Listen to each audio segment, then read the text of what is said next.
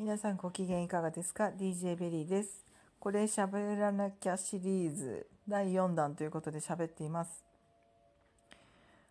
えーそうなんです。今朝ね、その自分がずっと長年思ってる、えーの叶えたい望みということで、そそのそれに対するネガティブなイメージとか、えー人に今まで、ね、言われたことがあるちょっとこう悲しくなるようなねくじけそうになるような、えー言葉だったり出来事だったりとかみたいなものが、えーフラッシュバックみたいにね、えー蘇ってきたりとか、まあ、いろんなことがあるよっていう話なんですけど。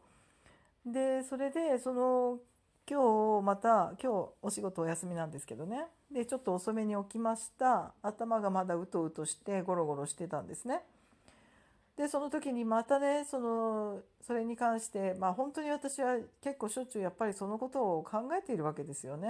自分で意識するしないにかかわらず。だからいずれね、まあ、自分から切り離すことはできないんだなってもう私は自分それが人生のパートナーみたいな感じで、えー、と生きてるんですけど それがいつか望む望みが何かのねちゃんとしたそういう形になるってまあ割と信じてるわけですだってそれだけ考えてるんですからね。ただそれは自分も含め多くの、ね、いろんな人たちの環境や、えー、と環境が変わる今の現状からね比べたら全く違うものになりそうなるだろうからやっぱり、ね、そそこに行くにはいろんな人を巻き込むことだと思うんですね。やっぱり一人の人の人生を変えるってやっぱり周りにね関係する人たちの、ま、人生もみんな少なからず変わるわけですから、えっとまあ、自分のその望みっていうのも自分の人生も、まあ、そこでガラッと変わることになるわけなのでどういうふうになっていくのかっていうのはあれですけど何かしらのね形になっていくんだなとは思ってるわけですよ。だってスピリチュアルで生きているのでね。で望みに蓋をしたらね自分の心がモヤモヤしたわけでやっぱり望んでいるっていうことが自分にとっては、えーそれが正解の道ということだということなんですよね。だからまあ何かしらこう形になってくる時時が来るんだろうと思ってるわけですけど、まあ、そういうことでそれで、うんとそのまあ話戻りますけど今朝は遅めの朝で起きてゴロゴロうとうとしている時にまたそのネガティブな何でしょうかねイメージみたいなものがもう自分のそれが実際に起きているイメージではないというか自分が見たイメージではないのに、えーそれに対して、うんと、ちょっとこうそっちに行ったら嫌だなみたいなイメージが浮かんだりするんですよね。不思議なんですけどね。どっからそれ出てくるんだろうと思うんですけどそんなこと私が普段考えてるわけでも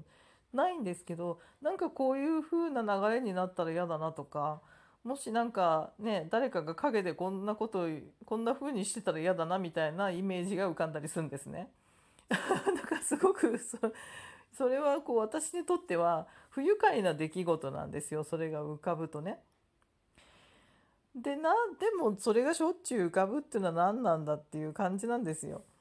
でっていうことはまあいろんなね問題と同じようにもう見なかったこととか忘れようとかするんじゃなくて向き合ってやるって思ったんです。向き合ってやると。入り込んでやるそこにズカズカとと思ったわけですよね じっくりと。それぐらい勢いつけないとなかなかきついのでね。でこういいよとじゃあもう見るだけ見てやると思ったんですね。なんかそれまではねそれずっとそれにこう集中してたらそれが現実化したら嫌だなとかね余計なこと考えてたんですけどそれだって私望んでないので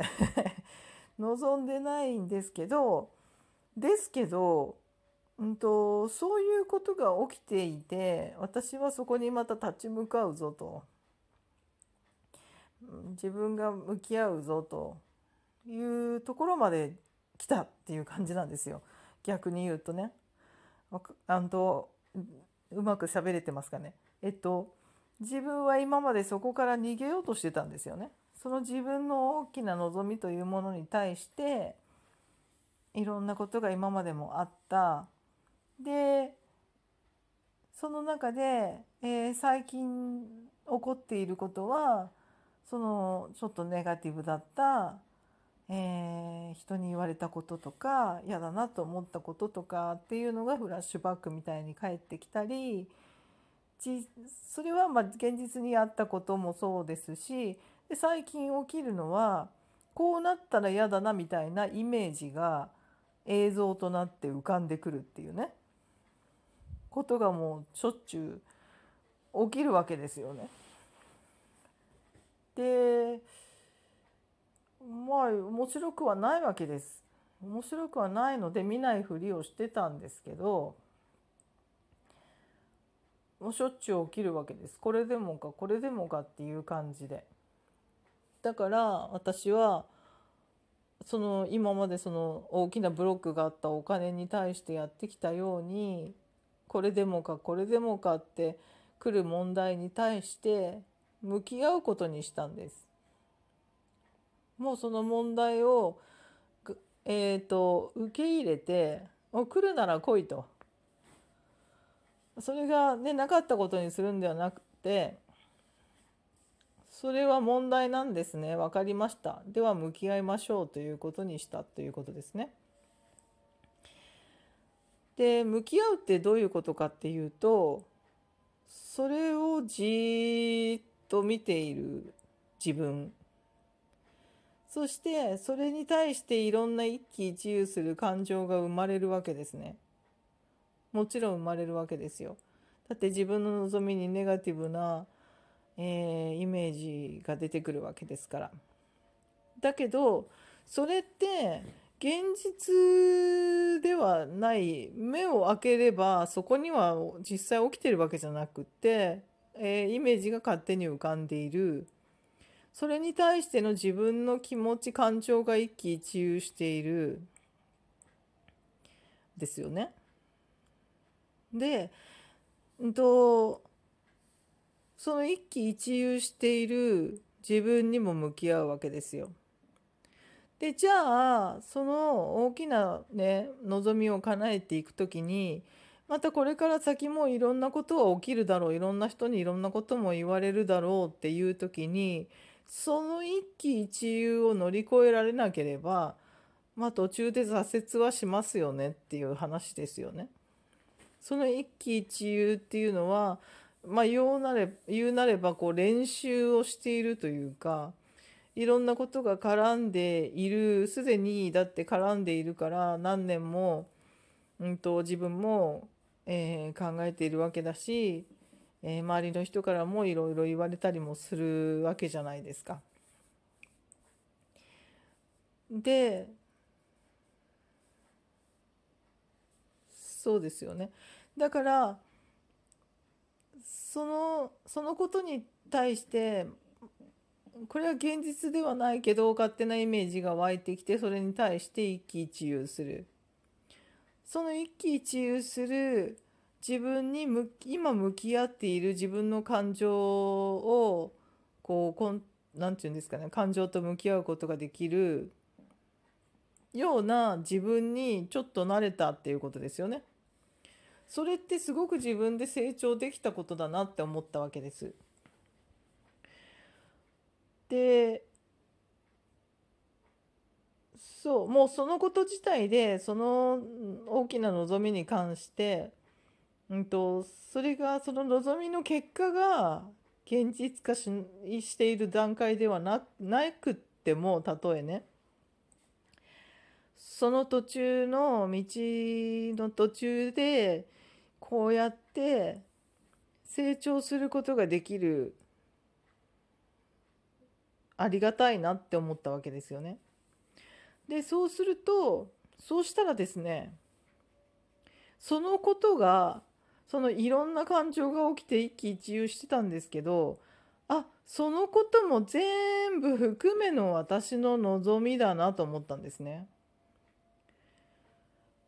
その一喜一憂する自分もそうだしいろんなこと言ってくる人たちもそうだしいろんな勝手に浮かんできて私の気分を害するイメージたちもそうだし全部含めての私のこの望みという大きな入れ物というか器というかでそういうことだなと思ったわけです。だからそれを望んでいくそれにそれでも望みますかっていうことなんですよね。でその望みそれをいろんなものを含めた望み自体を自分が愛せますかっていうことですよね。でそういう感覚が降りてきたんですね。それでも望みますかってそれでもその望みを愛せますかっていう感覚が降りてきたんですよね。であそういうことかって思った時に自分の体の中にその今まであったその望みに対する望むっていうなんか望叶えたいな望みたいななんかこうなこういう風になっていきたいなっていうなんか強い何て言うんですかね圧みたいなものがスーッと消えたんですね。で体に溶け込んでしまったみたいな感覚です。なんかキラキラのキラキラのなんかあの何て言うんですかねキラキラの空気みたいなものになって体の中になんか馴染んでる感じなんですよね。もう今すでにもうそのその瞬間からそういう感覚です。多分もうこれからずっとそうなんだと思います。えー、初めてだなと思ってすごいなと思ってもうだからこの望みをずっと持ってたおかげでこういう風になれたなってまたちょっとステージ上がったなって自分で思った瞬間でした。でしたのでお話ししたかったです。話せたよかった。